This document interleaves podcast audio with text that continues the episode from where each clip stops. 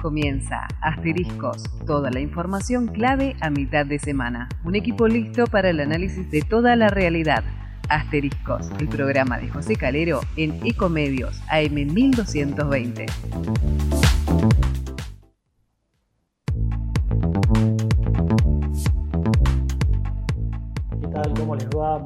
Noches. Arrancamos otro miércoles para compartir toda la información política y económica con nuestros asteriscos. Bueno, estamos a muy pocas horas de que el presidente de la Nación le hable al Congreso, la inauguración de la Asamblea Legislativa. Eh, bueno, empieza el periodo de sesiones y la intención del gobierno nacional es presentar varios proyectos, varias iniciativas, eh, bueno, con el fin de lograr lo que no pudo en extraordinarias, el avance de la ley Omnibus, eh, lo que haría el gobierno es desglosar mm, varios puntos claves de esa, de esa mega ley para ver si los puede eh, hacer prosperar por partes. Mm, mucho de que eso prospere va a estar vinculado con el tono del discurso que dé Javier Milei el viernes. Esta vez no va a ser cerca del mediodía como es habitual, sino a las 21 por la noche. Eligió esa, ese cambio, hacer ese cambio Javier Milei. Eh, bueno, se espera un discurso fuerte en materia económica, en un intento por avanzar con eh, muchas de las medidas que impulsa el gobierno, pero eh, habrá que ver qué tono elige el presidente para hablarle a los diputados, a los que viene eh, cuestionando muy fuerte, sobre todo después de que le rechazaron la, bueno, la ley ómnibus, ¿no? que, que ley decidió retirar antes de que terminara siendo aprobada apenas una partecita. Eh, es un, discurso que se espera con expectativa. Hubo una reunión hoy de eh, eh, Javier Milei, un almuerzo con el presidente de la bancada del PRO, Cristian Ritondo, un hombre experimentado en el ámbito legislativo y político. fue una buena reunión, sostienen ambas partes. Eh, con vistas justamente a este inicio del periodo legislativo, se sabe que el kirchnerismo va a mantener una férrea oposición al gobierno, pero lo que interesa al oficialismo es que eh, mi ley eh, pueda avanzar con el apoyo del PRO, con por supuesto el respaldo de los legisladores, que son 38 de la Libertad Avanza, y eh, algunos diputados de lo que es el, frente que se, que se armó, que lideran, bueno, legisladores que responden a Juan Schiaretti, otros, bueno, como Miguel Ángel Pichetto, algunos del PRO que, no están eh, centralmente en ese, en ese partido, al menos en el Congreso, bueno, con todos esos votos lograr que prosperen eh, algunos proyectos a partir de marzo, un marzo que se espera complicado desde el punto de vista económico,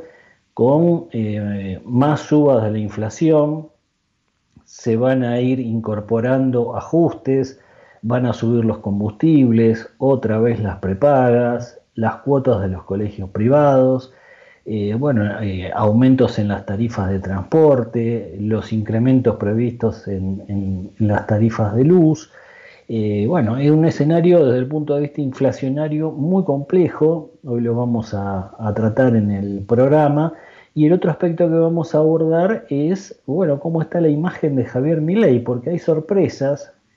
Se conoció, por ejemplo, un estudio de la consultora de Federico Aurelio, de que el presidente mantendría un nivel de, de imagen positiva inédito para el ajuste que estaba aplicando, un ajuste enorme, muy fuerte, con licuación de salarios, licuación de haberes eh, jubilatorios, y a pesar de eso, mi ley parece logra mantener un núcleo duro de apoyo que está dispuesto a darle eh, un tiempo más para ver si sus medidas empiezan a dar resultado. Por supuesto, todo esto lo vamos a analizar junto a Iván Damianovich. ¿Cómo estás, Iván? José, buenas noches, ¿cómo te va? ¿Cómo estás? Bueno, estaba contando que este viernes se viene la, el primer discurso de Milei ante la Asamblea Legislativa, bueno, pensando un poco cómo puede ser el tono, porque si el tono es muy duro, como algunas cosas harían eh, suponer, después Milei le tiene que ir a pedir a, muchos de esos legisladores que, que le voten algunas iniciativas, eh, así que habrá que ver ¿no? cómo se prepara el presidente para esto, que seguramente va a ser un desafío. No, evidentemente José Milei ha, concentrado desde que asumió, eh, lógicamente, y mantiene este nivel de concentración eh, del interés de la opinión pública, del periodismo, de los analistas, de la dirigencia política toda, y eh, la eh, idea, digamos, inusual de trasladar, de modificar el horario de apertura de lo que son las sesiones ordinarias y llevarlo a las 21 horas del día viernes, bueno, ya de por sí eh, nos está diciendo algo, ¿no? Nos está diciendo, eh, por lo pronto, José, que eh, podemos esperar algún tipo de anuncio que requiera ser comprendido y digerido durante el fin de semana, de modo de preparar los mercados del día lunes, ¿no? Esto es una hipótesis de trabajo, porque lógicamente no, no sabemos eh, en rigor qué es lo que va a anunciar mi ley, pero podemos decir, una cosa es un discurso a las 11, 12 del mediodía, como suele suceder, y otra cosa es un discurso un viernes a las 9 de la noche, con, eh, bueno, la, la, la, tensión lógica y la preocupación, eh, lógicamente también, de cualquier medida un poco eh, inesperada, si querés, para, para, la, para la sociedad, para la clase política. Es decir, eh, me parece que hay que aventurar con mucho cuidado, pero eh, podemos estar ante un anuncio importante, José, el día viernes. Sí, bueno, algunos dicen es muy temprano para anunciar el levantamiento del cepo cambiario algo estuvo diciendo Javier Milei en, las últimas semanas. Eh, bueno, diciendo que, si, esto, avanza. Forma en, los últimos días, eh, José, ha, tomado forma en las últimas horas, ¿no? La, pregunta es, bueno, eh, y esta te la, te la traslado a vos en todo caso como, como uno de los responsables de, economía de, la agencia de noticias CNA, ¿no? Eh, que, seguramente tenés este, buena información. Eh, ¿Cómo sería eventualmente esta liberación del, cepo cambiario?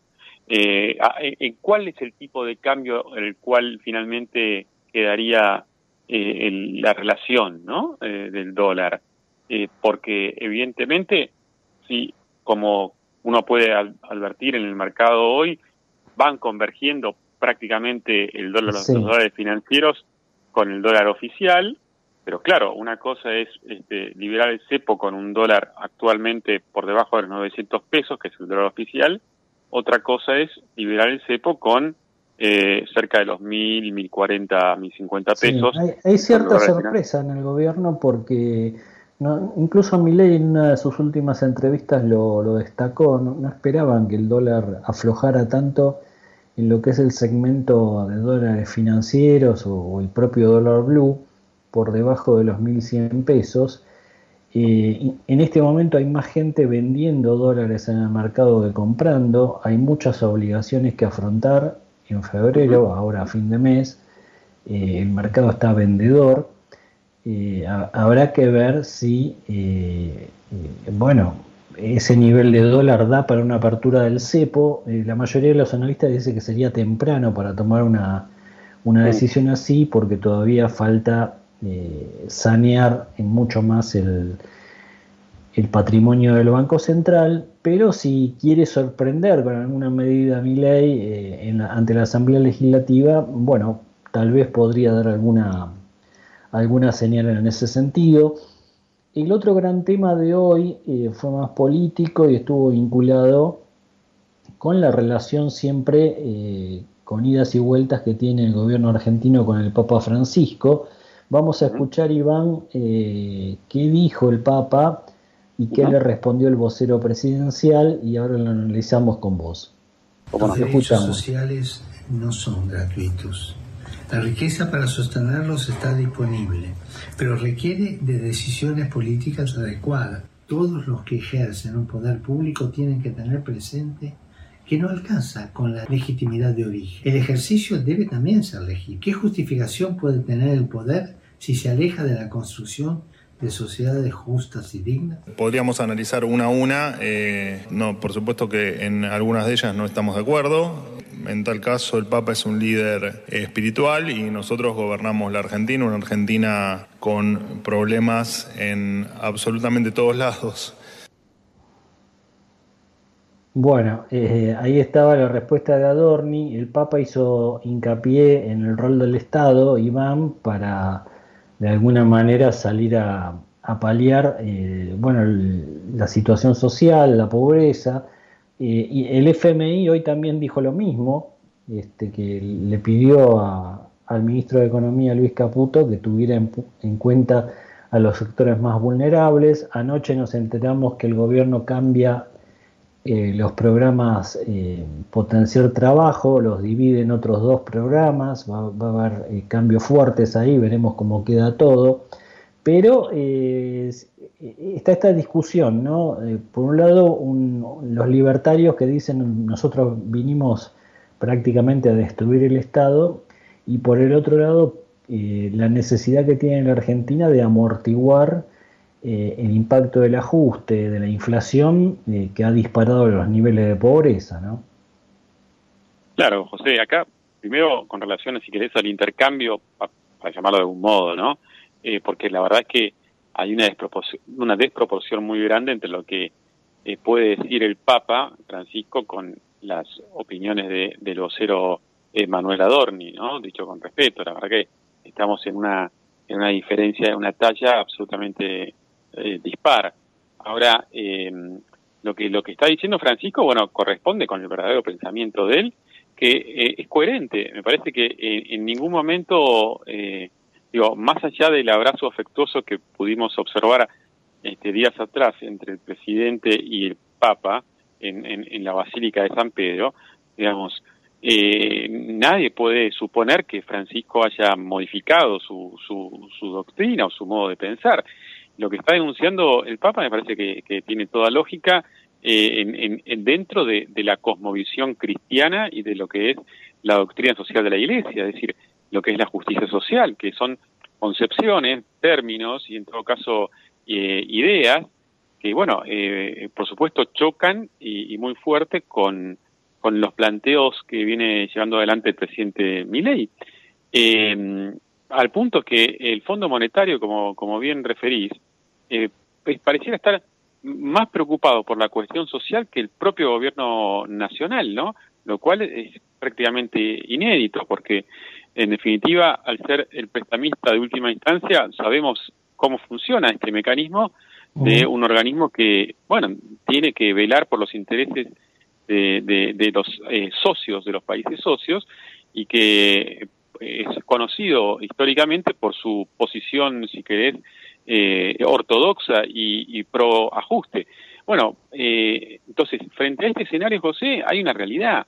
Eh, hoy la concentración de, la riqueza está en, del mundo está en muy pocas manos, mientras que la pobreza avanza y, este, y, está diseminada a lo largo del planeta. Bueno, en lo que nos toca a la Argentina, los índices de pobreza sobre los que venimos hablando, superando el 50% en algunos casos, son alarmantes y requieren, eh, le guste más o le guste menos a funcionarios de, los gobiernos, requieren la actividad y requieren atención.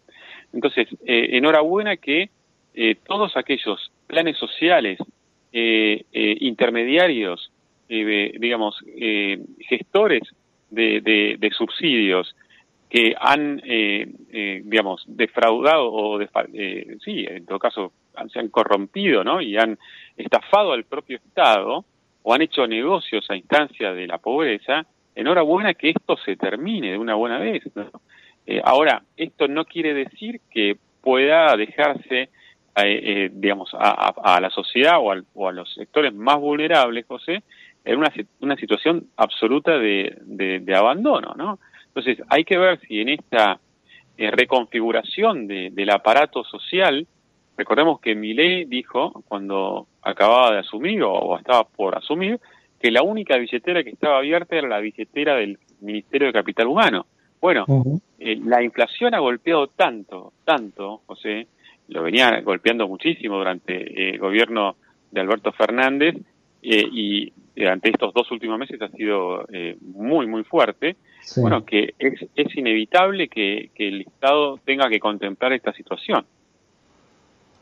Indudablemente, el escenario social es un polvorín eh, y la, inflación que se estima va a cerrar febrero eh, en, niveles de, entre el 15 y el 20%, eh, también está presionando muy fuerte, si uno repasa, en tres meses se disparó al 100% el, costo de vida. por eso lo queríamos sumar, Iván, a Claudio Caprarulo, que es director de la consultora analítica y que lo tenemos en línea. Claudio, José Calero, Iván Damianovich, te saludan, ¿cómo estás? ¿Qué tal? Muy buenas noches.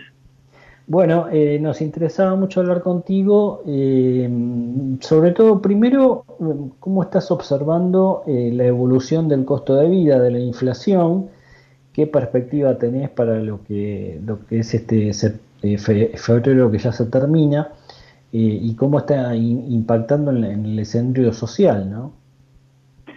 Bueno, nosotros desde Analítica para febrero proyectamos una desaceleración, estimamos que el IPC nacional va a tener una variación alrededor del 16%, y una desaceleración que de todas formas nos mantiene, nos mantiene en porcentajes mensuales muy altos, ¿no?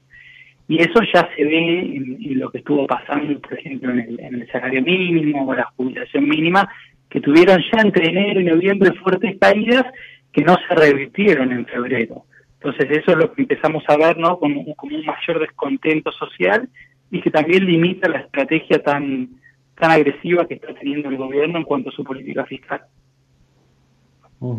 Bueno, el 16%, es una eh, es un en términos de Javier Milei sería casi un éxito, ¿no? Sí, bueno, pero me parece que el presidente suele poner también, y, una cuestión de comunicación, ¿no? Pone escenarios que la mayoría descartamos, entonces una vez que esos escenarios no se dan, los, los celebra.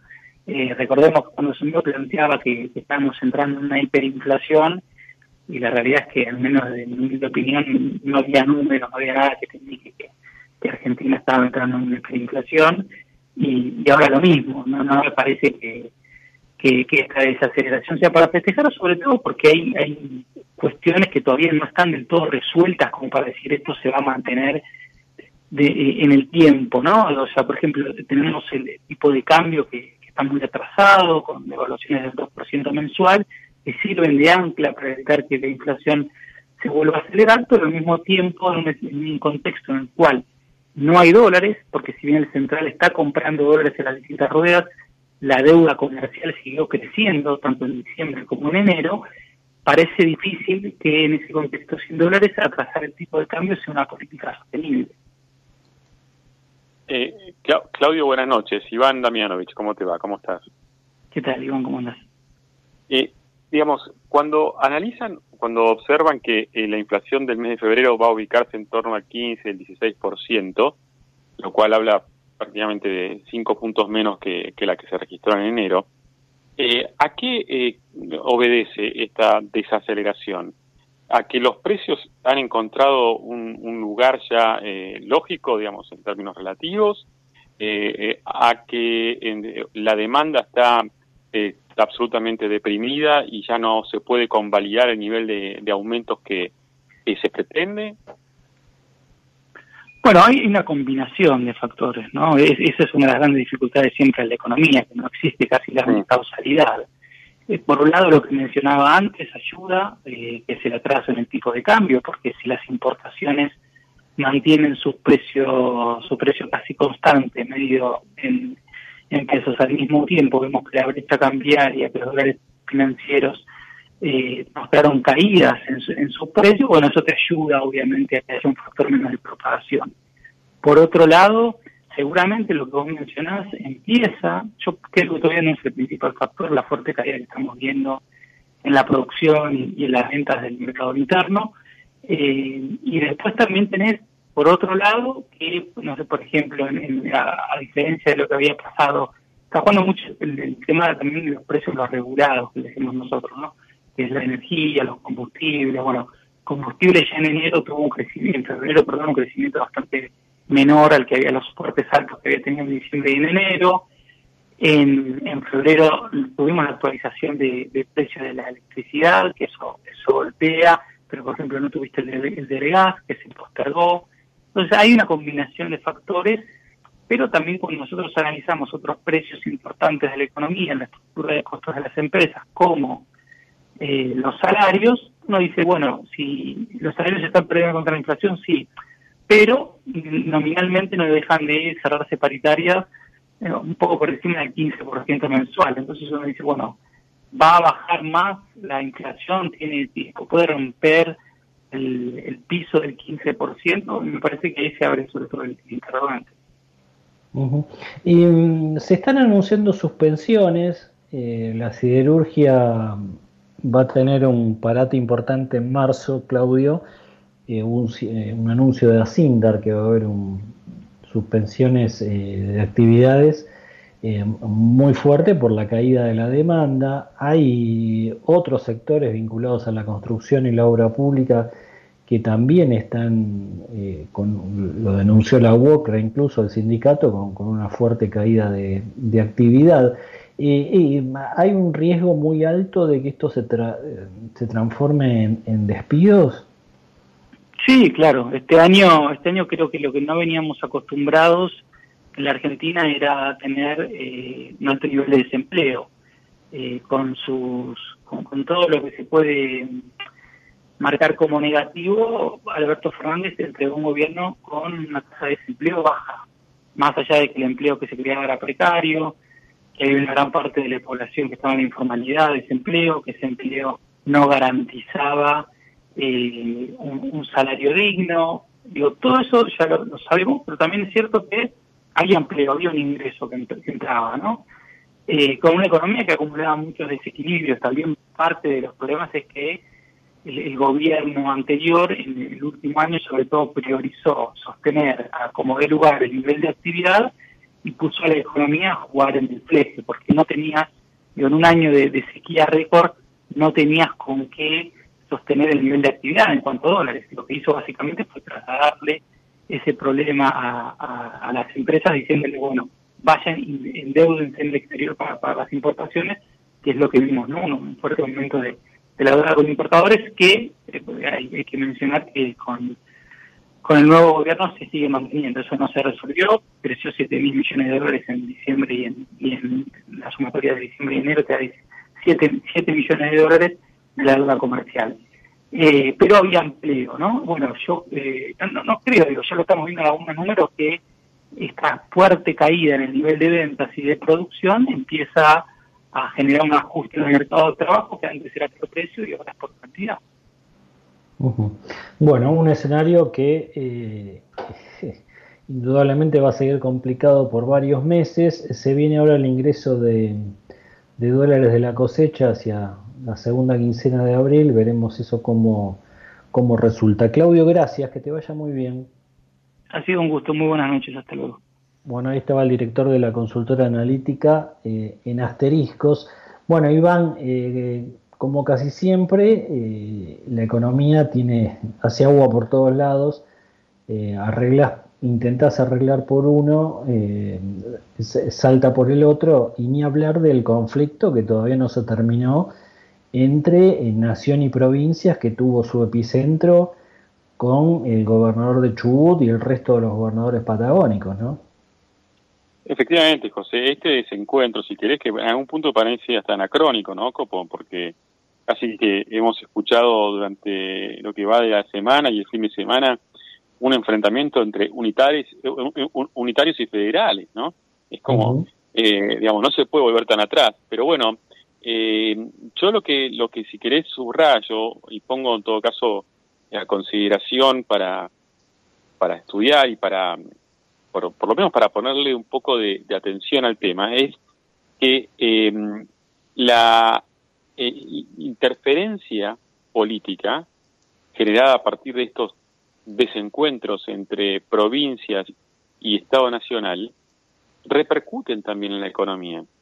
Tienen un, un, correlato económico. Entonces, me parece que es grave que si en un momento en el que, por un lado, se procura realizar un ajuste, un ordenamiento de las cuentas públicas, una, un saneamiento del Estado, en definitiva, eh, y un, esfuerzo muy fuerte puesto en el equilibrio fiscal, eh, además de la batalla contra la inflación y, bueno, otros aspectos clave, que al mismo tiempo se genere eh, esta inestabilidad política que termina también afectando el clima de negocios, eh, generando preguntas eh, entre inversores que eh, a quienes se les envían mensajes, en todo caso contradictorios, gobernadores que amenazan con suspender el abastecimiento nada más y nada menos que de petróleo.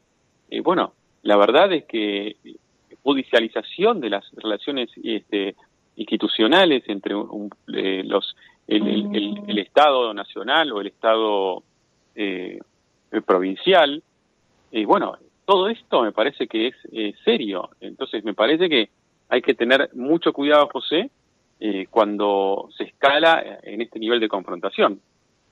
Bueno, y esta noche el ministro de Justicia eh, confirmó que va a hacer una presentación ante la Corte Suprema para que resuelva el litigio con la provincia de Chubut. Por ahora hay un fallo a favor de la provincia para que el gobierno le, devuelva ese dinero que le descontó eh, por una deuda que tiene Chubut eh, vinculada con la coparticipación. Veremos si la Corte acepta el pedido del gobierno eh, nacional y resuelve, ¿no? por, un, por un lado o por el otro, este, si resuelve este conflicto. Iván, la seguimos la semana próxima. Fuerte abrazo. Un abrazo grande, José. Muchas gracias.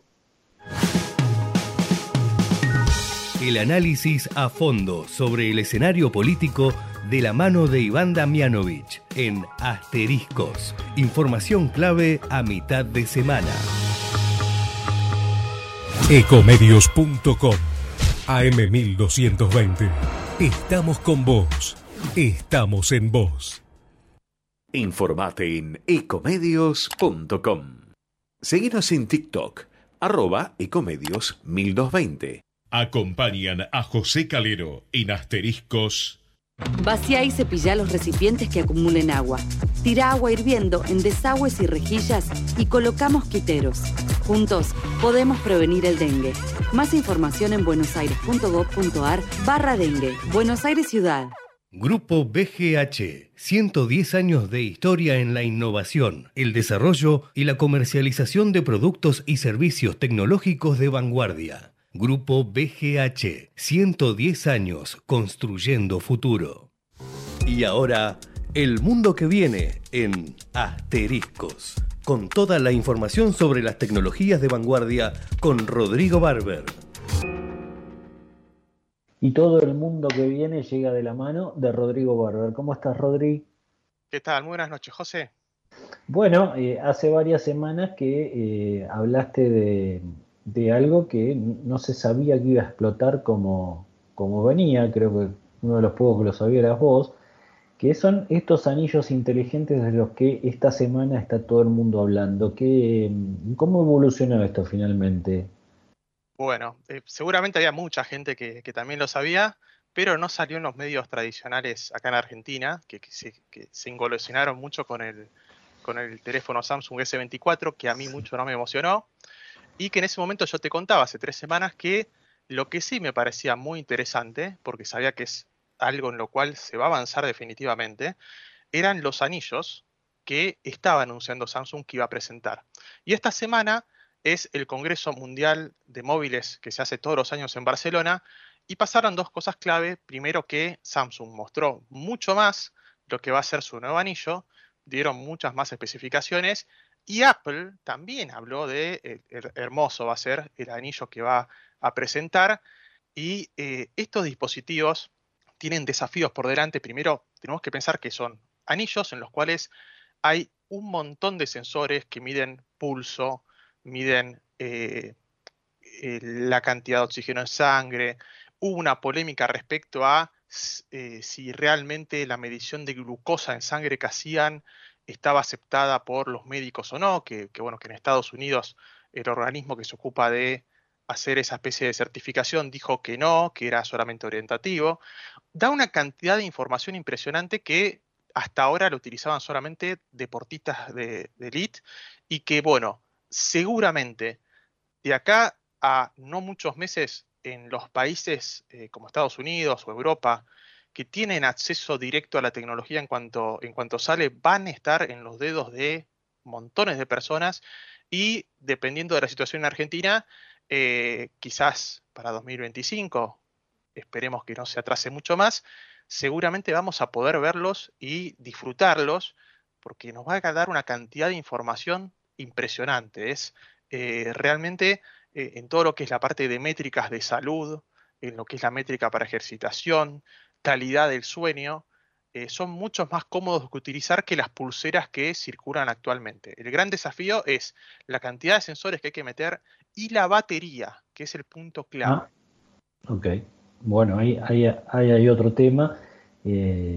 Esperemos ver cómo, cómo evoluciona, pero ya habíamos tenido el anticipo en asteriscos. Y ah, la otra polémica está vinculada con la inteligencia artificial, para variar eh, porque hay, hay cosas que no están saliendo bien, ¿no? Hay cosas que no están saliendo bien desde las primeras versiones de la inteligencia artificial, muchas cosas no salieron bien, pero eh, hace dos semanas creo, estábamos hablando acerca de Google y su nueva inteligencia artificial Gemini, y yo te contaba cómo Google venía muy desesperado porque viene muy atrás en la carrera por la inteligencia artificial. Ellos habían presentado Bard, que nunca estuvo ni cerca de lo que es ChatGPT, por algo todo el mundo piensa en inteligencia artificial y piensa en ChatGPT. Intentaron eh, revertir la situación con Gemini, pero realmente tuvieron un inicio estrepitoso, desastroso. Yo te contaba que en las primeras pruebas llamaba la atención que no era, o sea, era mucho más robusto que Bard, pero seguía sin acercarse a lo que es ChatGPT una de las herramientas que tiene esta inteligencia artificial es para generar imágenes, de la misma forma que se puede hacer a través de las herramientas que tiene OpenAI. Y fue desastroso porque en, toda esta movida de ser ultra políticamente correcto, en todos los entrenamientos que se hizo para Gemini, se comenzaron a cometer montones de eh, distorsiones, eh, distorsiones absurdas que Gemini, por ejemplo, cuando uno le pedía que presenta una imagen de guerreros vikingos, mostraba una imagen en un barco, en el hielo, eh, con vestimentas vikingas de, la época, pero mostraba, por ejemplo, una mujer negra, una mujer asiática, mezcla de razas que no se condicen con lo que está pidiendo, a punto tal de que, por ejemplo, hubo gente que le pidió que representara militares nazis. Y también mostraba a una mujer negra, una mujer asiática, un hombre de origen.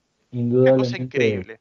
Queda mucho por, queda mucho, por, hacer, Mucho por trabajar y, ver si estas inteligencias artificiales pueden ser capaces de discernir eh, cosas como la que, las que estás contando.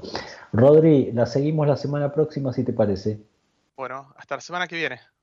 Gracias por todo. Ahí estaba Rodrigo Barber y con el mundo que viene. Las nuevas tendencias de la era digital te las contó Rodrigo Barber en Asteriscos. Información clave para decidir. Seguinos en nuestras redes sociales Asteriscos TV en Facebook, X, en Instagram y nuestro canal de YouTube. Te esperamos.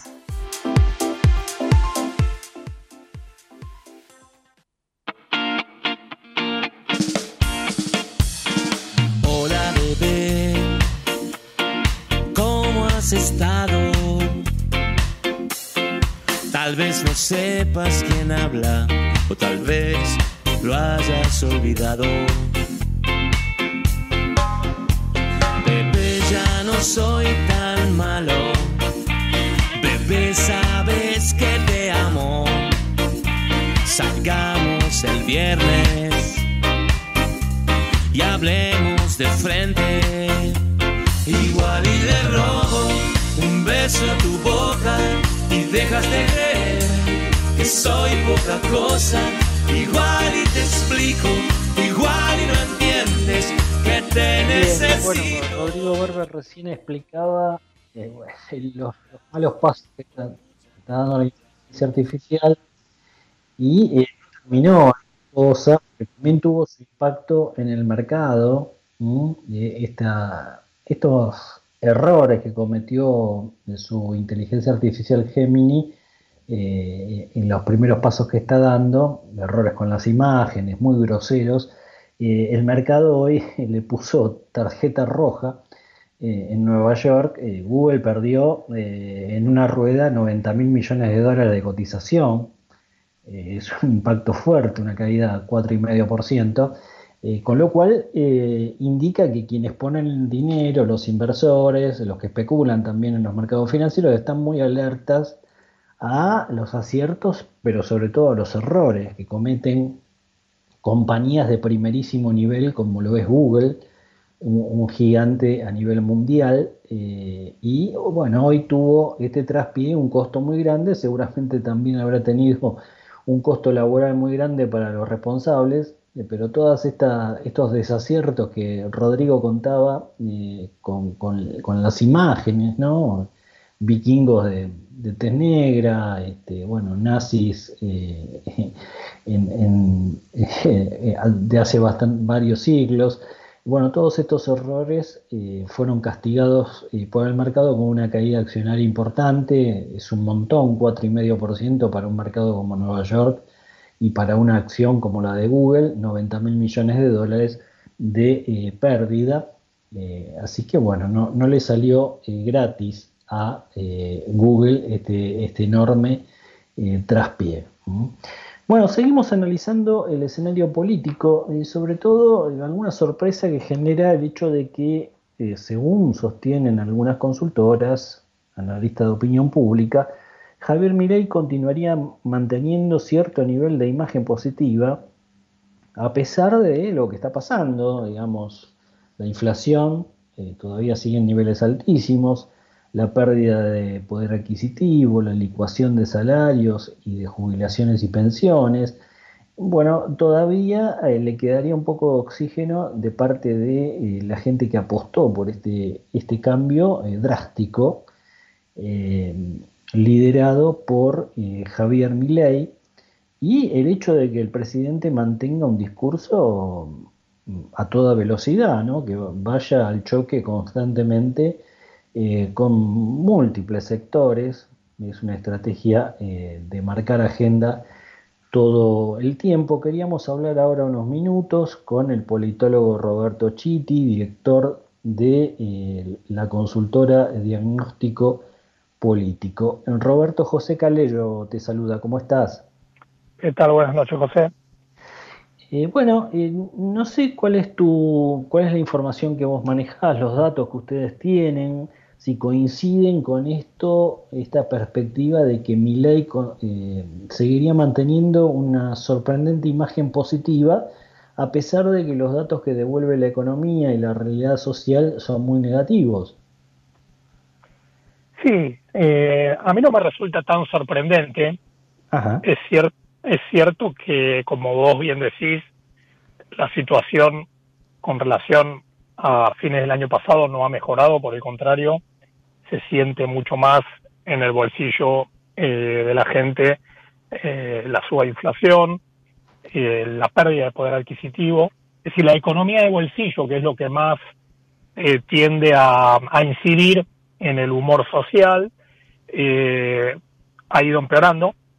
Lo que no me sorprende, ¿por qué? Porque lo que logró en alguna medida, creo que con acierto, ya desde la campaña, y, lo ha, logrado sostenerlo por el momento, eh, eh, digamos, la comunicación que lleva adelante el gobierno, pero también la interpretación de la realidad que hace parte de la sociedad, es que estas penurias no son producto de medidas que esté tomando mi ley, sino que son producto inevitable de un ciclo político eh, largo, de 20 años por lo menos, em, que nos ha traído hasta aquí.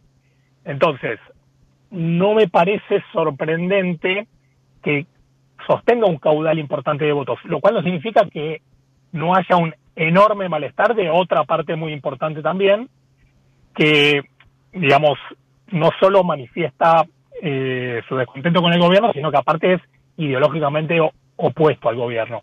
Pero lo que logra un poco, me parece, es sostener ese 56 o al menos por arriba del 50% que lo votó, asumiendo que la culpa es de otros y que lo que está haciendo ahora mi ley es ingrato, pero es necesario. Bueno, ahora este viernes va a dar un discurso que se espera también va, va a tener una característica dura en, su análisis político y, la interpelación a, distintos sectores. Eh, y mm, cerca de Javier Milei dicen el presidente va a seguir en esta en esta tónica de, enfrentamiento, de, bueno, de hablar de la casta, de, denunciar a, distintos sectores que han manejado la política en la Argentina. ¿Te da la impresión de que esta estrategia tiene oxígeno para mucho tiempo? O, bueno, si seguimos con una inflación tan alta, con el deterioro social, la licuación de ingresos, eh, esto, esto se termina pronto. la estrategia, y ahí vamos a las formas, ¿no?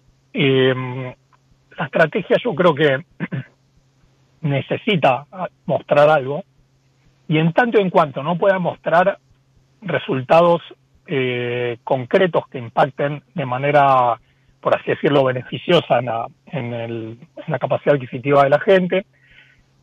El humor social se determina un poco por las expectativas, ¿no? Esta promesa de estamos haciendo esto ahora y en unos meses, al menos, no es que la economía va a crecer, pero sí que la inflación va a bajar de manera significativa. Ahora, para poder, en el mientras tanto, para poder sostener esta, este desierto, si se quiere, de, situación económica, eh, los modos y las formas son las que el gobierno considera, sobre todo la figura presidencial, ¿no? que es la que, si querés, podemos sumar ahí al vocero, está bastante en, sintonía, porque después cuando vemos otros referentes de la libertad avanza, la vicepresidenta Victoria Villarruel o, por ejemplo, Martín Menem, los principales referentes, tienen otro tono, otra forma de, manejar la comunicación, pero claramente mi ley eh, recurre a esta metodología no solo porque es la que lo, lo porque es su forma natural de, comunicarse, lo hizo desde que empezó a irrumpir en los medios de comunicación, sino también porque es la, la técnica de tener el enemigo enfrente, que es el que provocó todo esto, también es suficientemente convincente para, de vuelta, ese, poniéndole un porcentaje aproximado, 50% de la población que es naturalmente antica, que detesta los piquetes, que detesta al sindicalismo prebendario de toda la vida, un poco que detesta a la izquierda y su forma de expresarse. Entonces, todo lo que se opone a eso, digamos, hoy está representado ante la carencia de otros liderazgos en la figura de Javier Milei, y entonces yo creo que esa estrategia comunicacional eh, tiene, tiene cuerda, de vuelta, en tanto en cuanto la situación económica, eh, como vimos en estas últimas encuestas, eh, proyecte que este desierto va a tender a ir haciendo un poco no tan complicado, ¿no? Y, ese, y eso va a tener mucho que ver los, los números de inflación, sobre todo a partir de abril, mayo, tirando a mitad de año, ¿no? Y y, más allá de que él está rindiendo políticamente la estrategia de, confrontación a mi ley, eh, coincidirás, eh, Roberto, en que ahora se viene una etapa legislativa fuerte a partir de marzo y que mi ley va a tener que apelar a algunas alianzas o algún, tipo de, diálogo. Bueno, hoy tuvo un almuerzo con el jefe de la bancada del PRO, con Cristian Ritondo, donde aparentemente hubo buena sintonía, sumando los diputados de la Libertad Avanza y los del PRO, no le alcanza, está en alrededor de 90, 90 diputados, un poco menos tal vez, eh, va a tener que seguir buscando eh, tejer acuerdos o alianzas con, al menos con algunos sectores más, ¿no? Sin duda, sin duda, yo creo que este, si querés la dimensión estratégica de, bueno, los modos ya sabemos cómo son, pero algún nivel, alguna dimensión de acuerdo eh, tiene que haber, porque si no es equivalente a clausurar el Congreso. O sea que él sabe que tiene, que tiene potenciales aliados. El problema es que eh, a esos potenciales aliados predispuestos a negociar, eh, él sintió que en alguna medida le fallaron cuando la ley Omnibus en el tratamiento particular, y ahí podemos meter a, al gobernador de Córdoba, eh, algunos otros más, eh, no le cumplieron.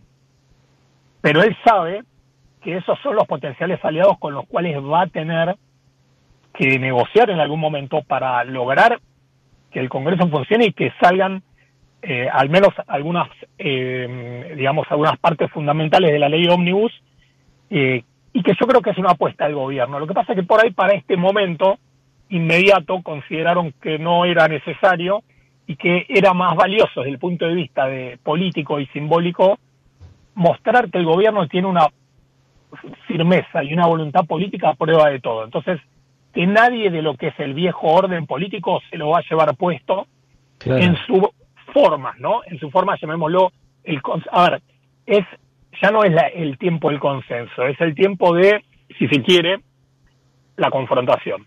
Y en este contexto de confrontación, yo creo que nunca nada es al 100, ¿no? Entonces va a haber más confrontación que consenso, pero hay resguardado, hay un margen para los acuerdos, para determinado tipo de alianzas eh, tácticas que le permitan al gobierno prosperar en algunas iniciativas claramente que el PRO está alineado ya, y, bueno, ahí habrá que ver otros actores que yo creo que van a ser más, quizá desde, el, desde la alineación con em, algunas provincias, más por ese lado que por el lado del radicalismo y la coalición cívica, que lo veo mucho más decididamente en un nuevo polo de centro que va a tender a ser más opositor que aliado al gobierno. Sí, te lo preguntaba porque, bueno, en parte lo comentaste ahora, eh, le está costando a la oposición, a la oposición dura, si querés, encontrar un liderazgo, un, discurso eh, para, para, sentarse a discutir de igual a igual eh, con Milei. Me refiero a Axel Kisilov, mm, tal vez a Sergio Massa, que dicen la semana próxima va va a reaparecer, eh, algunos otros dirigentes eh, del peronismo, del kirchnerismo, eh, que, les cuesta arrancar como opositores, ¿no? Sin duda, el, yo creo que ahí es donde mi ley un poco se refuerza en su posición de aprovechar el momento político para, por un lado, la reconfiguración del escenario, ¿no? Ya vimos que uno de los resultados de todo este proceso político que se inicia eh, en las elecciones del año pasado y se fue acentuando en las tres elecciones, ¿no? Desde las PASO hasta finalmente el balotaje y en esta primera etapa del gobierno de Milei, la ratificación de que Juntos por el Cambio deja de existir como fuerza política o como coalición política, si se quiere, como la concebíamos, y que el escenario tiende a ir hacia una mayor eh, disgregación o atomización que yo creo que ya hoy hablar de tercios le queda, le queda inconveniente, porque si por un lado está la libertad avanza, eh, junto con el PRO, en el centro está, eh, podríamos decir, el radicalismo, la coalición cívica, más del, en, el otro polo está el kirchnerismo, con determinados sectores de la izquierda aliados tácticos, pero ¿qué pasa con eh, el bloque de Miguel Pichetto, por ejemplo, que tiene un poco de cada lado? Entonces, o, con los gobernadores que no ven ni en el kirchnerismo, ni en ese bloque con los radicales de centro, ni en la libertad avanza una afinidad eh, muy natural, por más que en las políticas puedan estar mostrando que habría una sintonía con lo que eh, promueve la libertad avanza. Entonces, me parece que en esa reconfiguración general del escenario político hay carencia de liderazgos total y ahí es donde ley prácticamente que hoy es el único dirigente eh, que tiene una imagen positiva fuerte, sacando otros dirigentes del mismo gobierno, como puede ser Victoria Villarroel o Patricia Bullrich. Pero no hay hoy una figura eh, que pueda aglutinar eh, una, si se quiere, un alineamiento de algunos de estos, eh, digamos, polos que quedaron un poco huérfanos como para confrontar con mi ley, ¿no? Un proceso interesante y el que nos describís, Roberto, y, y, que habrá que ver cómo, cómo evoluciona, sin duda. Por ahora el gobierno lo está capitalizando, pero da la impresión de que esto no, no, es para siempre. Y gracias, te mandamos un fuerte abrazo. No de qué, igualmente, gracias. Ahí estaba el politólogo Roberto Chiti en Asteriscos, eh, director de la consultora Diagnóstico Político.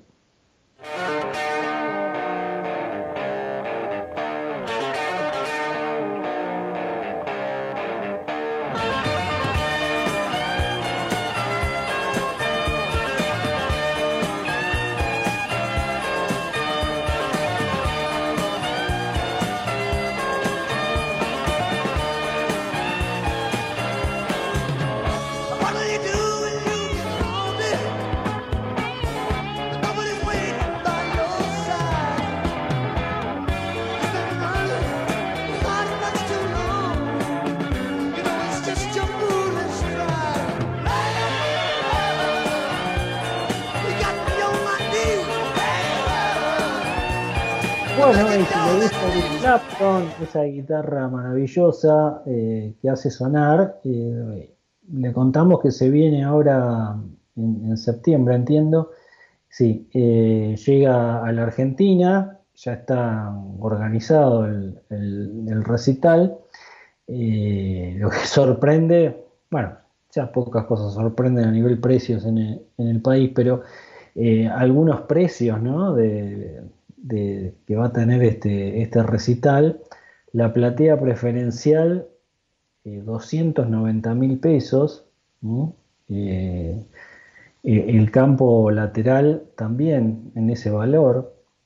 Y la, entrada más barata, ya no accesible, 75 mil pesos, que la platea alta. Así que, bueno, es un gusto que, que muchos se puedan dar, pero atención porque eh, se viene se viene Eric Clapton y las, las tarifas que, que están trascendiendo, que ya están instaladas, eh, son enormes. ¿eh? Casi 300 mil pesos la mejor ubicación para ver a este guitarrista de excepción.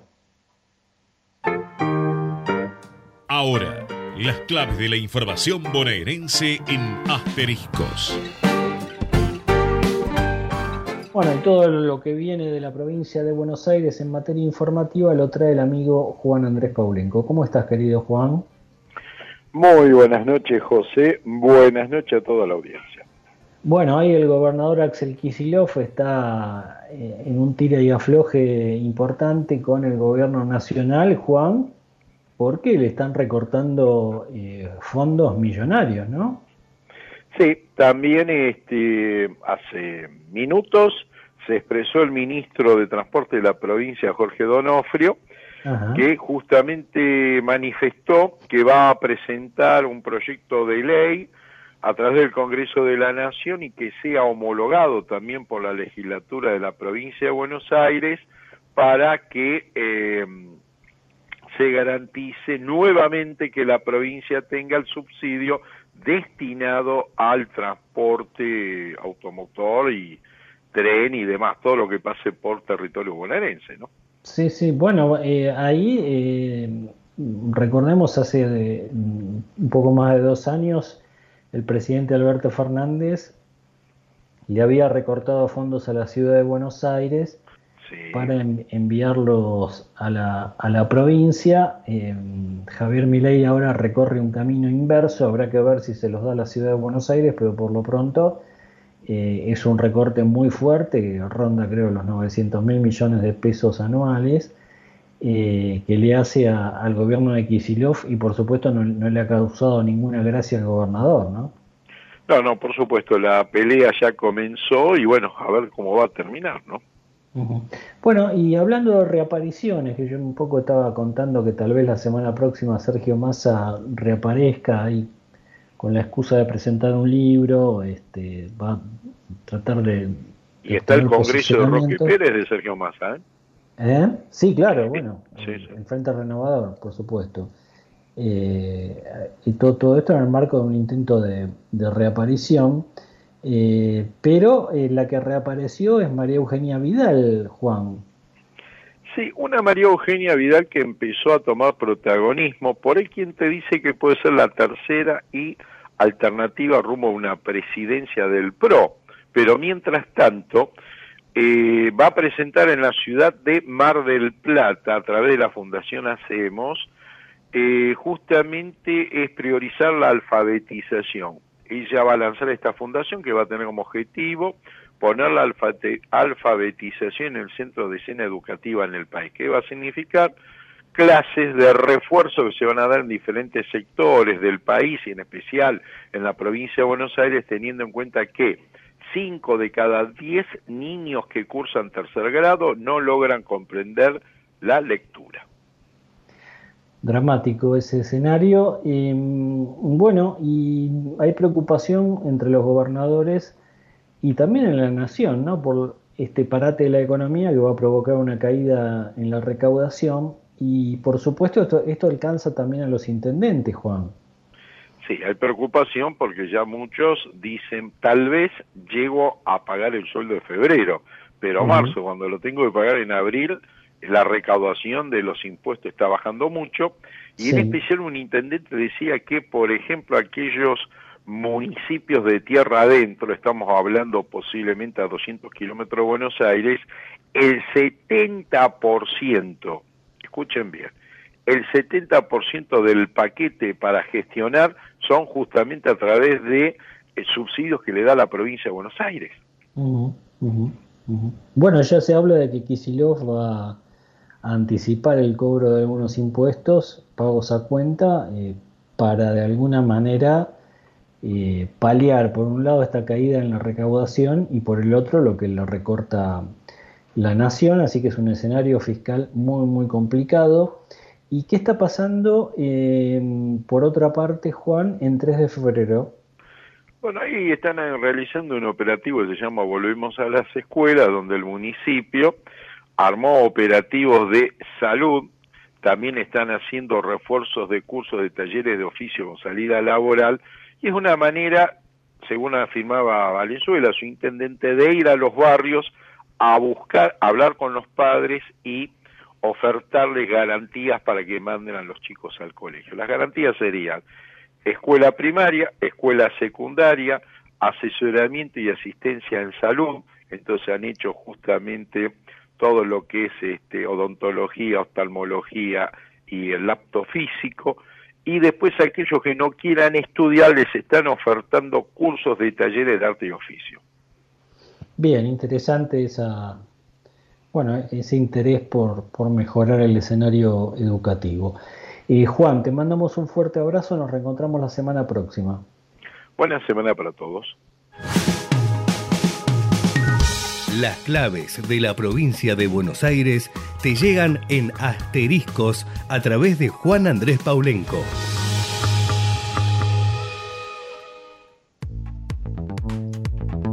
Bien, estamos llegando al final del programa. Eh, ¿Qué se espera para este viernes eh, desde las 21 que hablará Javier Milei ante el Congreso eh, de la Nación? Se esperan anuncios en lo que es la fórmula de aumentos jubilatorios. el oficialismo trabaja en un proyecto para que las jubilaciones ya no estén atadas a las subas salariales y la recaudación del ANSES. Economía quiere que desde abril las jubilaciones suban según la inflación, así que bueno, eh, expectativa por lo que pueda anunciar Javier Milei el viernes por la noche, horario inédito, ante el Congreso de la Nación. Llegamos al final de este programa este miércoles, nos reencontramos con ustedes como siempre eh, la semana próxima. Todo lo que necesitabas saber lo escuchaste en Asteriscos por Ecomedios AM 1220. Nos volveremos a encontrar el próximo miércoles desde las 21 horas.